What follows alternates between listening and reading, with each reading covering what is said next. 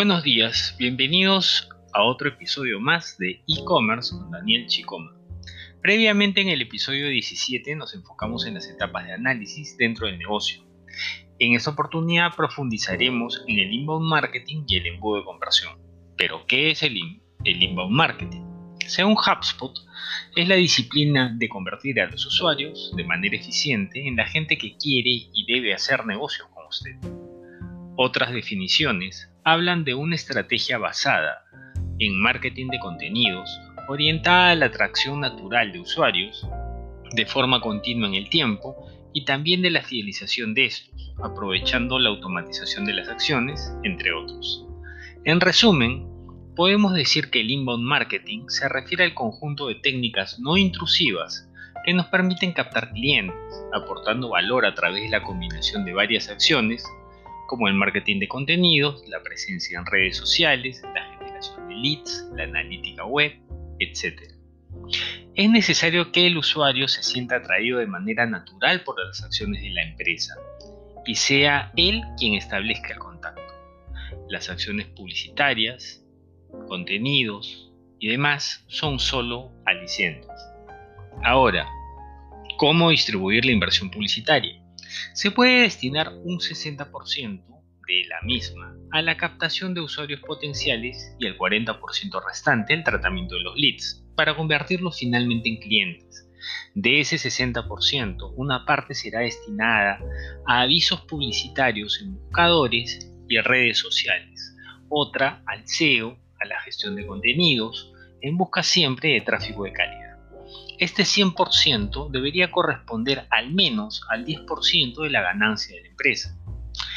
Las fases del inbound marketing. Las fases que comprende el inbound marketing van a variar según el autor.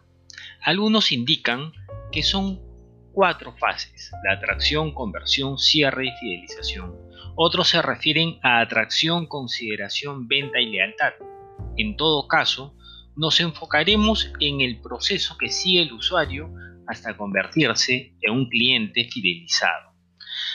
En primer término, hablaremos sobre la atracción. El inbound marketing busca atraer a clientes calificados, es decir, que son parte del público objetivo, por lo que es importante tomar en consideración los siguientes criterios. Es imprescindible optimizar la página web para SEO, Search Engine Optimization, el uso de palabras clave, el posicionamiento orgánico en buscadores. Hay que publicar contenido de manera constante, pero con temas que sean relevantes para el público objetivo, tanto en redes sociales como en la página web, como puede ser un blog. Y como conoces al público objetivo, ya les había hablado previamente el buyer persona, eso también lo podemos explorar más adelante. Hay que crear tutoriales en video, y compartirlos en plataformas de video como YouTube.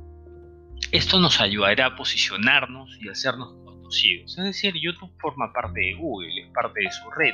Es lógico que todo lo que entre ahí también se posicione rápidamente en el buscador. La conversión. En esta etapa es necesario convencer al cliente potencial que nuestra opción es la más adecuada para su necesidad. Por esta razón, destacamos el uso de cuatro elementos. El call to action, en primer término, son elementos gráficos ubicados tanto en anuncios publicitarios como en la página web que ayudarán a incitar al visitante a realizar una acción. Su objetivo es la conversión. Seguidamente, el landing page.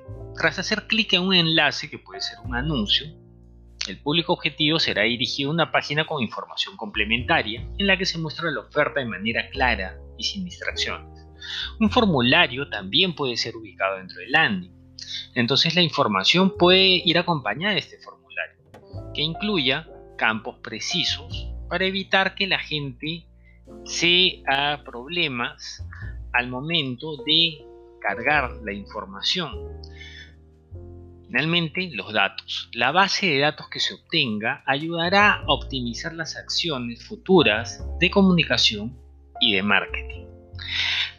Otra etapa es la venta. En este caso, para lograr cerrar la venta, necesitamos dividir a nuestros clientes potenciales en función de su comportamiento hacia la compra. Por esta razón se consideran estas acciones. El lead scoring, el email marketing, el marketing automatizado y el CRM. Lead scoring supone la, asignación de valores numéricos a los usuarios en función de sus acciones. De esa forma tenemos usuarios más comprometidos que otros y reciben otro tratamiento en cuanto a la comunicación. El email marketing que trabajamos sobre la base de datos, el marketing automatizado en función a acciones que desencadenan digamos, otras comunicaciones y el CRM, que es la relación con los clientes a través de plataformas como Soho o HubSpot. En la fidelización tenemos que el proceso no termina cuando el cliente potencial compra. Más bien diría que ahí es donde comienza todo. La empresa deberá realizar acciones que motiven la compra continua del nuevo cliente. Por ejemplo, mantener su fidelidad mediante regalos, tutoriales, ebooks, suscripciones temporales, demos, descuentos, etc. Otra opción sería interactuar con ellos en las redes sociales ofreciendo una atención personalizada en función de la etapa en la que se encuentren. Finalmente, podríamos emplear newsletters para ofrecer contenidos de interés, servicios postventa, entre otros. Con esto concluiríamos con el embudo de conversión en este episodio.